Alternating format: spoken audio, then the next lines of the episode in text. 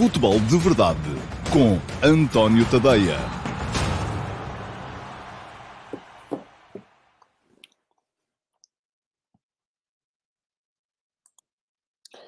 Ora, então, olá, muito bom dia a todos e sejam muito bem-vindos à edição de, do Futebol de Verdade de quarta-feira, dia 29 de dezembro de 2021.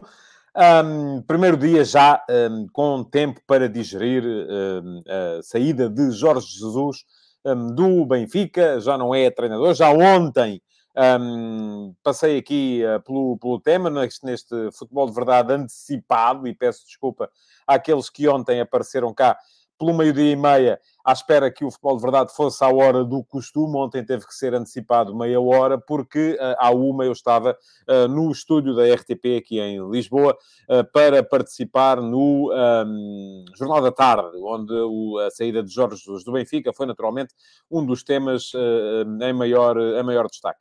Ora, assim sendo, a primeira reflexão já foi feita ontem no futebol de verdade, entretanto já escrevi hoje de manhã no último passo que passa no meu Substack, e vou passar a pôr um, aqui uh, no, uh, em rodapé a ligação para o meu Substack, uh, tudo aquilo que eu escrevo, o meu conteúdo jornalístico, não tanto opinativo, também opinativo, uh, passa pelo Substack, tadeia.substack.com, um, é onde estou neste momento a exercer a atividade de jornalista, portanto, quem quiser pode subscrever, chegar lá, deixar o e-mail, quem deixa o e-mail uh, recebe automaticamente todos os conteúdos gratuitos do meu Substack, são uh, 10 conteúdos por semana, uh, as 5 edições semanais do Último Passo e ainda a versão podcast das 5 uh, edições semanais do Futebol de Verdade. Em breve vamos ter novidades aqui uh, relativamente àquilo que são depois os conteúdos premium, porque neste momento uh, os meus subscritores premium têm direito a mais 10 conteúdos, que são à partida as 7 biografias semanais do, uh, da iniciativa F80, que se destina a comemorar os 100 anos do futebol de competição nacional em Portugal. Também, uh, pelo menos, mais três conteúdos todas as semanas, e eles têm, um deles tem a ver também com a história dos campeonatos nacionais. ainda no domingo passado, por lá passou a história do campeonato de 1928, ganho pelo Carcavelinhos. Domingo que vem, aqui estará a história, ou aqui não, ali no Substack, a história do campeonato de 1929. Portanto, vamos andando sempre, ano a ano, até chegarmos a, aos tempos mais, mais modernos, mas há sempre histórias deliciosas para, para conhecer e estas são uh, exclusivo dos meus subscritores premium. Não fica caro ser subscritor premium do meu Substack, são apenas 5 dólares por mês, portanto, isto feito o câmbio para euros, uh, já fica por cerca de 1 euro por semana. E quem quiser um, subscrever a versão anual, então aí, com dois meses de borla, fica um, por cerca de um café por semana, menos de um euro por semana, para ter acesso a estes 10 conteúdos extra e a mais novidades que em breve anunciarei para um, 2022. Ora, muito bem, vamos uh, entrar nos temas do dia e, naturalmente, ainda a atualidade é muito marcada uh, pela saída de Jorge Jesus do Benfica e vou começar por olhar para os vossos comentários. Alguns deles vão inevitavelmente bater, com certeza, naquilo que eu uh, vou, vou dizer mais à frente, mas ainda assim quero dar-vos a voz primeiro, porque este é um espaço, conforme sabem, interativo, em que vocês são muito mais importantes do que se calhar acham. Ora bem. Perdão, começando pelo Marco Lopes, que se antecipou também, e eu não sabia disto, mas fiquei a saber, malta que queira uh, seguir-me pelo YouTube, em vez de ver o direto na Twitch, no, um, no Facebook uh, ou no Instagram, pode comentar antes. Isto é extraordinário. Portanto, o Marco Lopes, eu tenho aqui um comentário que é do meio-dia 24.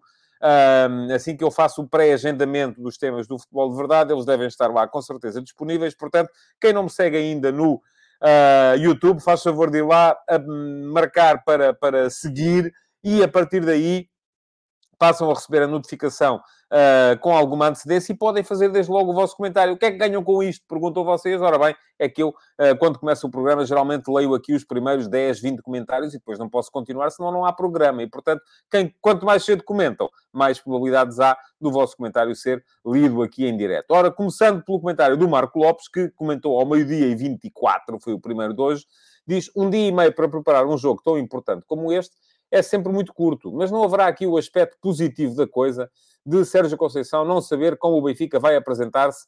Admito que sim.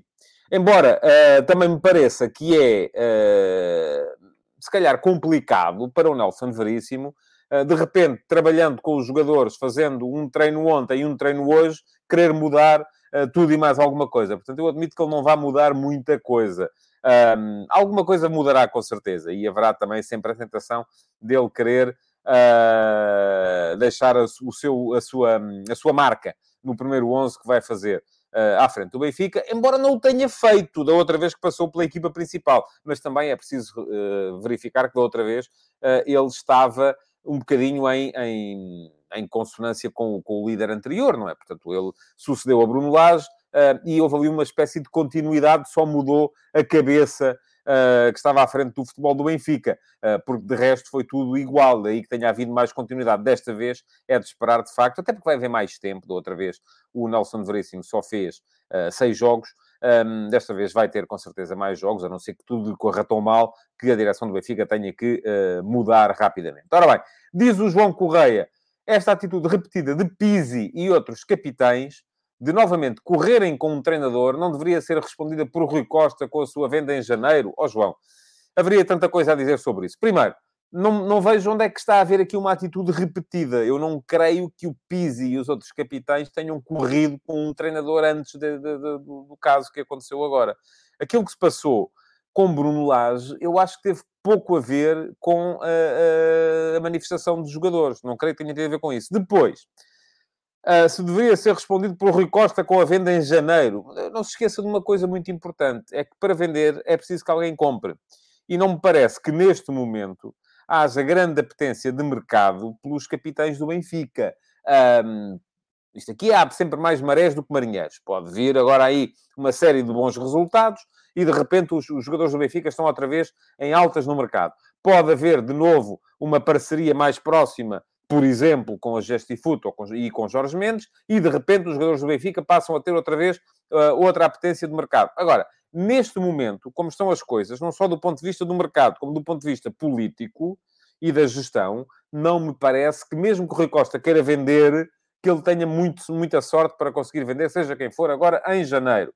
Ora, diz o João Romano que o Jorge Jesus cavou a sua própria sepultura com o seu egocentrismo exacerbado.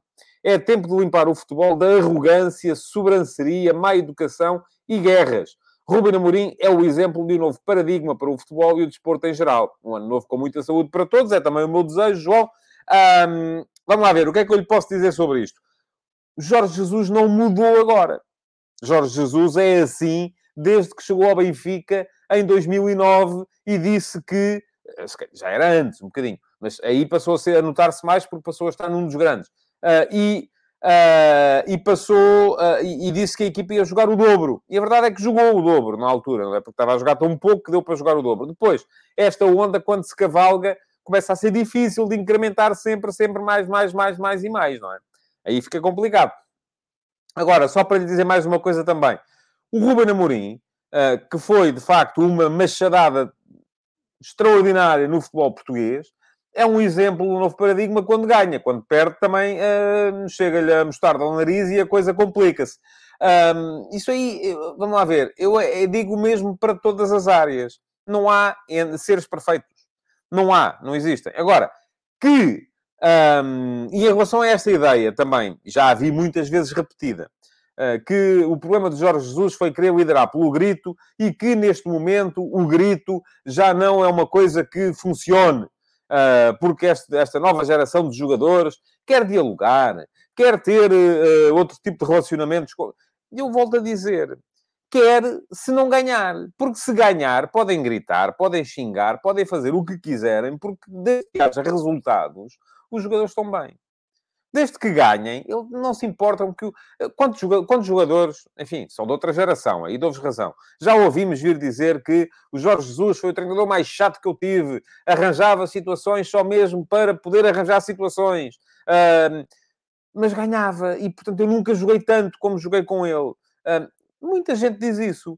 A diferença é que se, é se se ganha ou não se ganha. Quanto ao resto, se é bem educado, mal educado, é claro que eu prefiro os bem educados.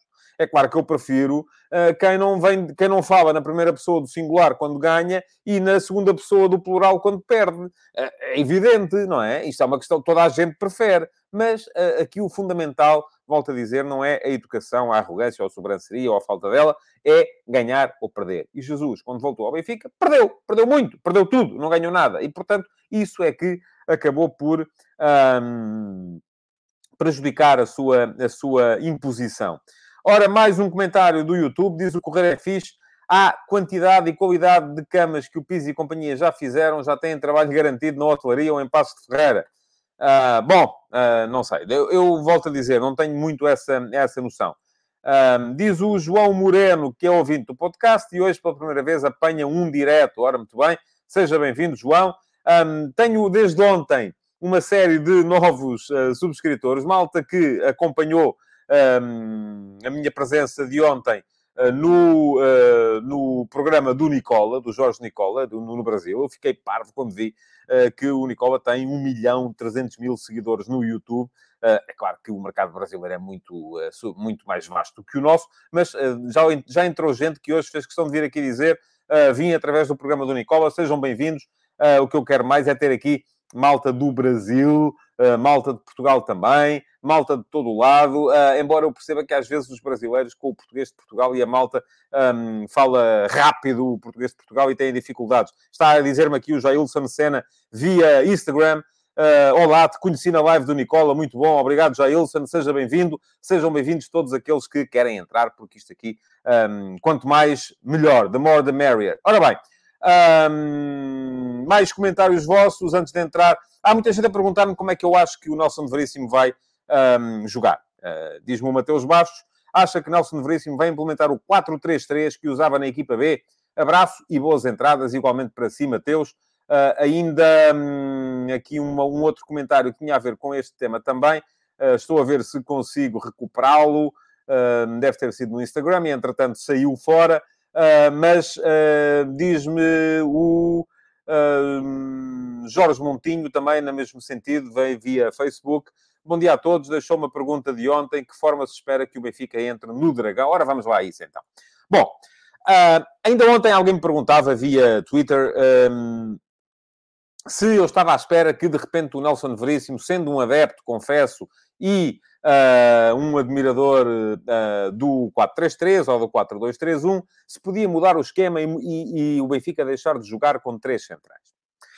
Ora bem, uh, eu aquilo que me parece é que os treinadores, se querem ter sucesso, têm que ser, sobretudo, admiradores hum, da forma de jogar que convém ao jogador. Uma coisa é, um treinador entra numa equipa, forma a sua, a sua, um, o seu plantel, o seu grupo, não é? E quando forma o seu grupo, escolhe jogadores que tenham a ver com uma forma que ele idealizou para jogar. Ok, pode acontecer. Outra coisa é, um treinador, como acontece agora com Nelson Veríssimo, eh, aliás, pergunta-me agora o uh, Tomás Rodrigues Oliveira via Instagram, acha que o Nelson Veríssimo vai implementar o mesmo estilo de jogo na equipa A que tinha na B? Bom, aqui não se trata tanto de estilo de jogo, estamos aqui a falar um bocadinho mais do sistema tático, que é diferente. Uh, pergunta-me também o uh, Hugo Matos via Instagram, será que Paulo Bernardo vai afirmar-se com Veríssimo e João Mário? Um no papel de treinador e o outro no, no meio campo. Vamos ver. Um, para isso, de facto, seria preciso ou mudar o esquema ou mudar a posição do João Mário, por exemplo, colocá-lo a jogar e também, em princípio, jogar, mudar o esquema, porque não dava para, para mudar o João Mário assim. Mas um, outra coisa, é um treinador entrar em janeiro, em dezembro, aqui para o caso faz pouca diferença, apanhar um, um plantel já formado, não é? E de repente dizer: não, não, eu cá só trabalho em 4-3-3. Eu quero lá saber que vocês tenham aqui sete pontas de lança não é? Quero lá saber que tenham sete avançados centro. Eu só jogo com um. Os outros seis que fiquem ali e que vão jogar matraquilhos uns com os outros. Não dá. Não é? Portanto, uma coisa é um treinador entrar no início da época, formar o seu elenco, o seu plantel e decidir, ora bem, eu como quero jogar em 4-3-3, uh, com extremos abertos, uh, extremos que vão à linha e cruzam, portanto, quero ter 4, 5 extremos, Uh, só vou jogar com um ponta de lança de cada vez, portanto, quero ter três, no máximo quatro pontas de lança, e têm que ser pontas de lança para jogar com extremos, daqueles que ficam na área e que são bons a finalizar ao primeiro toque. Não preciso tanto, se calhar, como tenho três médios, de um avançado centro que baixe em apoio para poder vir apoiar os médios e poder vir fazer a ligação do jogo coletivo. Um, outra coisa é eu pensar, não, eu gosto de jogar em 3-4-3, portanto vou formar o meu plantel com base num 3-4-3, para jogar com uma linha de 3 atrás, não preciso de um médio centro que baixe uh, para iniciar a organização ofensiva, uh, porque já lá estão os três centrais, tem que ter centrais que sejam bons a sair a jogar, um, os dois médios têm que conseguir formar as diagonais constantes para poder criar linhas de passe, e depois os extremos, como os laterais, vão fazer todo o corredor, tem que ter laterais com pulmão para assegurarem todo o corredor, ofensiva e defensivamente, tem que ter dois avançados de apoio que joguem mais no espaço interior. Portanto, isto aqui parte sempre daquilo que é a definição do grupo. Não é agora, de repente, que chega lá o Nelson de Veríssimo e diz assim, até pode ser, só que se for vai ser complicado. Que chega lá e diz assim, não, não, isto, o plantel foi formado para jogar em 3-4-3. Mas eu, em 3-4-3 de futebol de transição, eh, ontem alguém me dizia também via Twitter: é pá, eu quero é que acabem as transições rápidas e, e, e, a vertigem e o futebol direto, e eu quero é jogo mais apoiado. Para isso é preciso ter jogadores para o fazer. Até admito que o Benfica pode ter esse tipo de jogadores. Agora, vai haver ali muita gente que vai ficar a ver. E isto pode ser mau. Vai. E uma coisa, além do mais, ainda há outra nuance: é que uma coisa era chegava ao Nelson Veríssimo e o Rui Costa dizia assim: a nossa aposta é o Nelson Veríssimo. A contrato dois anos e meio. E aí o Nelson Veríssimo chegava e podia pensar: ok, vou estruturar de acordo com as minhas ideias. Agora, fará algum sentido o Nelson Veríssimo chegar com contrato por seis meses, daqui até julho, e vir e dizer assim: as minhas ideias são radicalmente diferentes das ideias do senhor que cá estava antes de mim. Portanto, aquilo que eu vou fazer é impor as minhas ideias. E por isso quero que vendam este, este, este, este e este, e precisamos de buscar este, este, este, este e este. E de repente chega-se a julho, o Nelson Veríssimo volta à equipa B e vem outro treinador que diz assim: é pá, mas eu gostava mais da maneira como se jogava com o Jorge Jesus. Portanto, façam um favor, vendam este. Não faz sentido, não é? Aqui tem que haver, esta política tem que ser definida não só pelo treinador, mas também não só pelo clube. Tem que ser definida de comum acordo, de maneira a que, as, que bata a bota com a perdigota, porque caso contrário, o Benfica vai ter problemas. Agora, isto não implica, porque de facto as mudanças de sistema tático, não, não antevejo que haja grandes mudanças ao nível do modelo. Acho que o Benfica vai continuar um, quem está à espera que de repente o Benfica se transforme no Manchester City uh, pode desenganar-se, porque não vai acontecer. Os jogadores do Benfica são jogadores que ganham com as transições rápidas. Por exemplo, de que é que, uh, muito daquilo que é o futebol do Benfica, em termos ofensivos, depende da velocidade de transição do meio-campo, depende da capacidade de colocar a bola no, no, no, Rafa para ele acelerar, sobretudo no espaço central. Também podem vir dizer, ah, mas o Rafa, na Gênese, era um extremo, tem que jogar aí aberto, junto à linha. Está bem, mas isso vai prejudicar o futebol ofensivo do Benfica. Porque se o Rafa joga aberto junto à linha, até pode acontecer. Até pode o Benfica, de repente, passar a jogar com o Rafa como extremo. E jogar com um extremo aberto do outro lado. Que será o Darwin ou não. Uh, até pode ser o Radonich, ou pode ser... Quer dizer, agora no imediato não pode, porque ainda não está apto. Mas, uh, ah, um, e depois jogar com um ponta de lança. E depois vamos explicar ao Darwin, ao Seferovic, ao Yaremchuk, ao uh, Rodrigo Pinho, ao Gonçalo Ramos, que deles todos só joga um que aliás tem sido o que tem vindo a acontecer ultimamente, não é? Portanto, eh, não será tanto por aí. Ora bem, aqui não há nada como olhar para aquilo que foi o passado. Ora, quando o Nelson Veríssimo pegou na equipa há dois anos, em 2020, na altura da saída de Bruno Lage. Bruno Lage sai após duas derrotas consecutivas, 4 a 3 em casa com o Santa Clara e um, 2 a 0 fora com o Marítimo naquele campeonato que acabou fora, fora de tempo por causa da interrupção da, motivada pela Covid-19, Nelson Veríssimo fez seis jogos à frente da equipa principal. Começou por ganhar por 3 a 1 ao Boa Vista, depois empatou fora com o Famalicão. O Floco do Porto foi campeão nesse ano, uh, algumas jornadas antes do fim. Depois, a seguir, ganhou ao Vitória de Guimarães, Vitória Sport Clube, ganhou fora ao Aves, ganhou ao Sporting do Ruben Amorim, já em Ruben Amorim a começar uh, o seu, o seu uh, a sua passagem pelo, pelo, pelo Sporting, mas depois perdeu o jogo que tinha de ganhar, que foi a final da Taça de Portugal contra o Futebol do Porto. 2 a 1, com uma nuance. O Porto esteve a jogar com 10 a partir do minuto 38. Foi expulso o Luís Dias. E, me, e estava 0 a 0 nessa altura. Portanto, Nelson Veríssimo teve ali tudo para coroar a primeira passagem pela equipa principal do Benfica com um troféu, que seria a Taça de Portugal. Só que mesmo com 10, o Porto fez 1-0, fez 2-0. Foi aquela noite de glória do Chancel Mbemba. Uh, fez dois golos, o Benfica ainda reduziu para 2-1, mas já não foi capaz de fazer mais do que isso. Perdeu a final da Taça de Portugal e Nelson Veríssimo voltou a baixar à equipa B. Ora, o que é que fez Nelson Veríssimo nesse período? Em termos de mudanças táticas, zero. Manteve a equipa a jogar como ela jogava com Bruno Lage.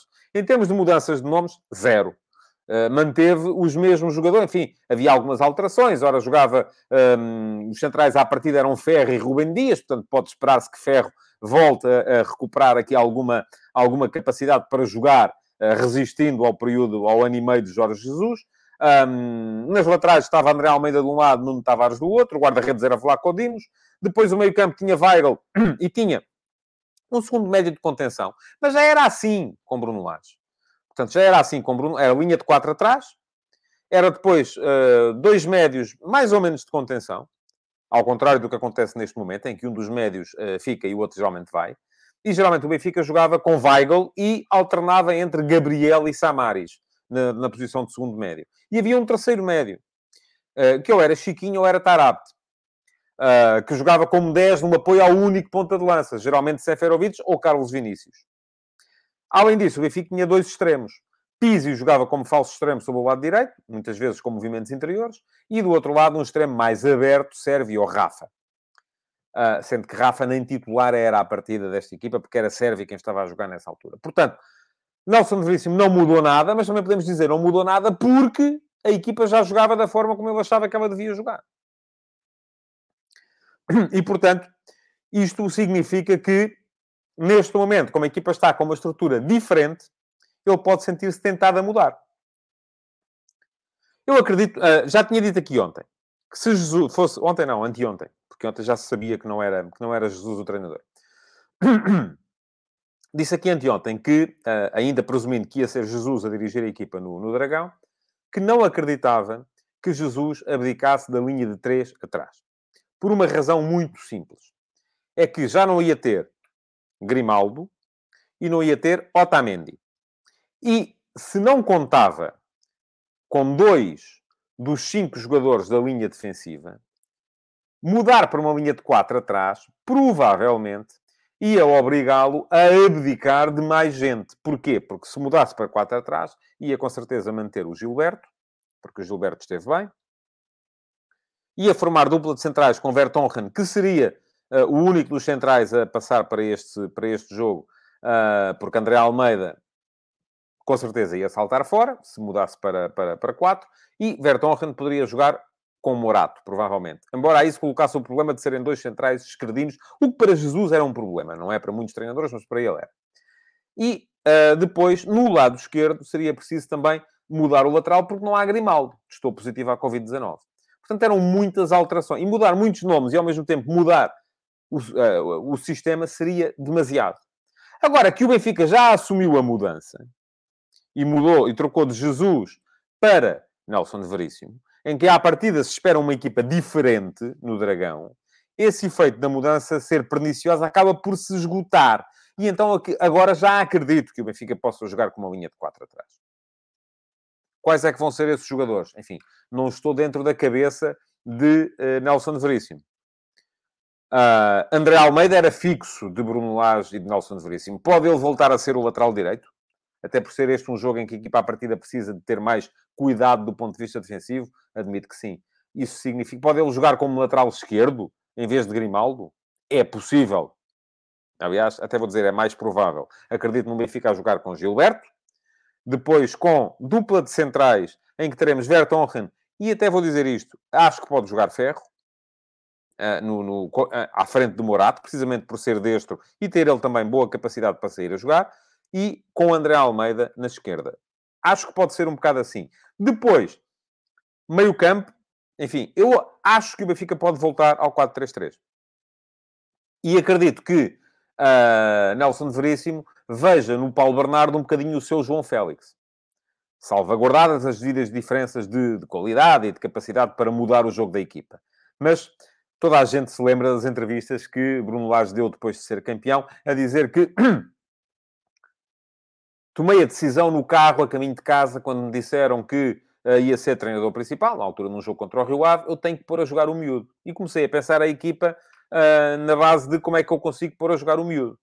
Admito que, sentindo Nelson Veríssimo que esta equipa precisa de um abanão, possa superar o problema de solidez no meio campo do Benfica, passando a jogar com três. Aliás, eu ando a dizer desde o início da época que este Benfica, dadas as características dos dois médios titulares, Weigl e João Mário, precisava de um terceiro médio. Pode esse terceiro médio ser o Paulo Bernardo? Pode. Agora, a questão que se coloca aqui é que então não, depois não há lugar para todos os que deveriam jogar na, na, na frente. Isso pode, de certa forma, ser facilitado pelo facto de não haver Darwin para este jogo, está magoado, mas um, depois poderá vir a ser um problema. Aquilo que se coloca, e o 4-3-3 do uh, Nelson Veríssimo e do Bruno Lage, sempre foi um 4-3-3 com um extremo declarado e um médio uh, ala a jogar mais por dentro e a fazer quarteto de meio campo do outro.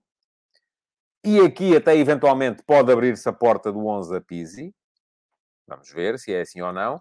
Com Yarem Tchuk um, na frente de ataque, ou eventualmente até Gonçalo Ramos. Veremos até que ponto é que Nelson Veríssimo acredita tanto nos miúdos a ponto de ir para este jogo com uh, o, o, Gonçalo Ramos como titular, à frente de Seferovic, à frente de Yaremchuk, não sei, já tenho mais dúvidas do que tenho relativamente a Paulo Bernardo, e com Rafa a jogar do outro lado, não havendo neste momento Darwin Nunes. É nisto que acredito. Amanhã veremos. Amanhã vamos ter tempo aqui para antecipar um bocadinho o jogo, também na perspectiva do Futebol Clube do Porto. Uh, peço desculpa aos adeptos esportistas por estar a falar sobretudo do Benfica hoje, mas a questão aqui tem a ver com uma alteração. Uh, uh, e se calhar tenho que pedir desculpa aos do Benfica também. Porque ontem apareceu aqui um, um, de vocês a dizer que é uma vergonha, estão sempre a falar do Benfica, só querem é destabilizar. Aí eu tive que explicar que, meu amigo, o Benfica mudou de treinador. Eu posso vir aqui falar do, do, do Cruxense, mas uh, à partida, à atualidade, a notícia está no Benfica. Portanto, é do Benfica que temos que falar um, e isso faz algum sentido hoje. Antes de entrar no Sporting Portimonense de mais logo, deixem-me só olhar aqui para mais alguns... Um, alguns comentários vossos. Vou tentar chegar aos mais recentes, porque à partida tem mais a ver com esta questão do 11. Ora, diz o uh, Nuno Cunha, 4-4-2 com João Mário a interior direito e Paulo Bernardo no meio, porque não? Também pode ser, um, com dois avançados, mas uh, não havendo Darwin, se calhar não é, não é, não é preciso isso. Uh, pergunta o Carlos Vieira se Diogo Gonçalves deixou de ser opção como extremo. Não, eu acho que há tantas opções como extremo, mas também não percebo muito bem aquilo que, enfim, a questão do Benfica com uh, o, o, o, o, Diogo Gonçalves e os laterais direitos todos que têm é muito, é muito, tem sido uma grande, uma grande confusão. O, o Mário Paulo Custódio chama a atenção então e os sportinguistas, é verdade, tenho que lhes pedir desculpa também, embora também não haja muito para dizer, quer dizer, o Sporting vai jogar hoje, é verdade que sim, mas à partida sem grandes, uh, sem grandes novidades, e tem graça o André Cardoso a dizer, a respeito do Cruxense, ora, muito bem. muito bem, vamos olhar aqui para mais comentários. O Pedro Amorim diz que o Paulo Bernardo tem as características claras de um palhinha. Eh, não, não acho que não, oh Pedro. Mas, uh, é diferente. Não, não tem muito a ver. É possante também, mas não tem muito a ver. Uh, e um dos dois, vai ao João Mário, tem de sair. Para mim, sair ao João Mário. Pronto, ok. Uh, está aqui... está aqui a sua... está aqui a sua opinião. O Bruno Polido pergunta-me o João Mário. Então, o João Mário está lá. Enfim, não acredito que o Benfica de repente deixe de jogar com o João Mário. O Paulo Ferreirinha mandou um 11, Vlaco Dimos, Gilberto Morato, Vertonghen e André Almeida, Weigl Tarapti e João Mário, Rafa Pizzi e Arem Tchuk. Vamos ver se é assim, acho que é possível. Uh, pronto, uh, há comentários nas várias redes sociais. Um, Peço-vos, por favor, que continuem a dialogar uns com os outros, porque um, preciso de um, seguir em frente e preciso de falar aqui um bocadinho também, já não vai ser muito tempo, sobre uh, o jogo do Sporting hoje. O Sporting hoje tem um jogo que vai ser naturalmente importante. Vai ser um jogo até, uh, me diria, fundamental. Uh, porque já se sabe que os outros dois uh, vão jogar um com o outro. E, portanto, isso significa que o Sporting tem a oportunidade, tem aqui uma oportunidade de ouro para poder alargar vantagens, ou sobre os dois, ou sobre um dos dois. Um, e, portanto, isso é, é, é, um dia, é um dia D para a, equipa do, para a equipa do Sporting.